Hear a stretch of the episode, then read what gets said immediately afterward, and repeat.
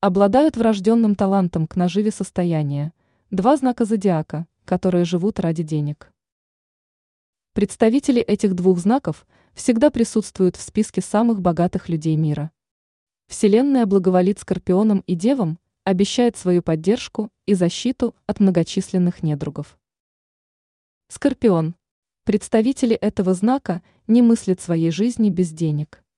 Они ненавидят проигрывать, расставаться со своим богатством. Ради денег и наживы скорпионы готовы идти по головам и бороться за свое место под солнцем. Они безжалостны к конкурентам и готовы растоптать любого, кто осмелится перейти им дорогу.